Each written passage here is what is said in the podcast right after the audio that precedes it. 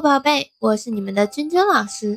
那在上一讲的分享当中呢，我们介绍了一下词的基本概念，以及呢它的常见的分类。那同时我们也讲解了词的标题和词牌啊，也说明了这两者之间是有比较明显的区别的。那这个词牌呢，是跟这个表示音乐性的调名有关系的。那标题呢，往往是体现诗文内容的，我们两个要分清楚。那我们今天呢，继续上一节课的问题啊。上一节课有问大家，豪放派和婉约派，他们的代表作家以及作品是什么？那我们今天呢，就来重点给大家讲一讲豪放派和婉约派。那我们现在呢，开始今天的分享吧。在宋代的词坛上呀，有两大流派。其作品呢，分别表现出不同的创作风格。豪放派呢，往往气势豪放，意境雄浑，词中充满了豪情壮志，给人一种积极向上的力量。那豪放派的代表作家以及作品都有哪些呢？这里给大家列举这样几个啊。首先，苏轼啊，是大家一定要记住的人。苏轼的代表作品有哪些呢？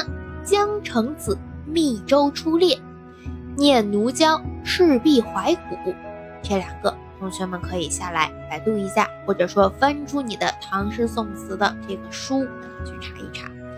辛弃疾是大家要记住的第二位词人，他的代表作品呢，比如说《西江月》，比如说《破阵子》，比如说《永遇乐》，啊，都是辛弃疾写的。我念的是词牌名。啊，我说的是词牌名，作品的标题啊，大家可以通过搜索词人可以直接搜到。那还有呢，这个我们说辛弃疾还有一个比较有名的《南乡子》啊，登京口北固亭有怀，可以大家都去了解一下。我们再来说说婉约派，婉约派呢，它的语言风格往往很清丽含蓄，词作中的感情婉转而缠绵。情调或轻松活泼，或离愁别绪，或深沉幽怨，刻工精细。题材呢，往往比较狭窄，往往写个人的遭遇、男女情面，也有写山水、寓情于景的。那相比来说呢，豪放派他所描选取的题材相对会更加的宽泛一些。那婉约派的代表作家又有哪些呢？比如说，晏殊、欧阳修、李清照、柳永，这些呢都是大家需要记住的一些作家。那我们在学校的学习当中呢，也都会涉及跟他们有关的一些作品。我们可以给大家举一些例子，比如说柳永的《雨霖铃》，柳永的《八声甘州》，李清照的《声声慢》，李清照的。《一剪梅》，柳永的《凤栖梧》。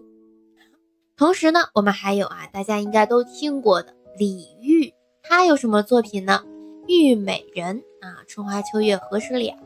还有李煜的《蝶恋花》，秦观的《鹊桥仙》啊，老师给大家说的都是非常有名的一些词作。黄庭坚的《清平乐》。跟最近的这个非常流行的这个，呃，电视剧同名电视剧相同名字的一个词作啊，大家可以去了解。还有欧阳修的《踏沙行》，这些呢都是比较有名，也是老师比较喜欢的一些作品。同学们呢都可以去搜索一下啊，学习一下。呃，后期呢有部分词作呢是在我们学校的课本中也会学习到的，提前去读一读。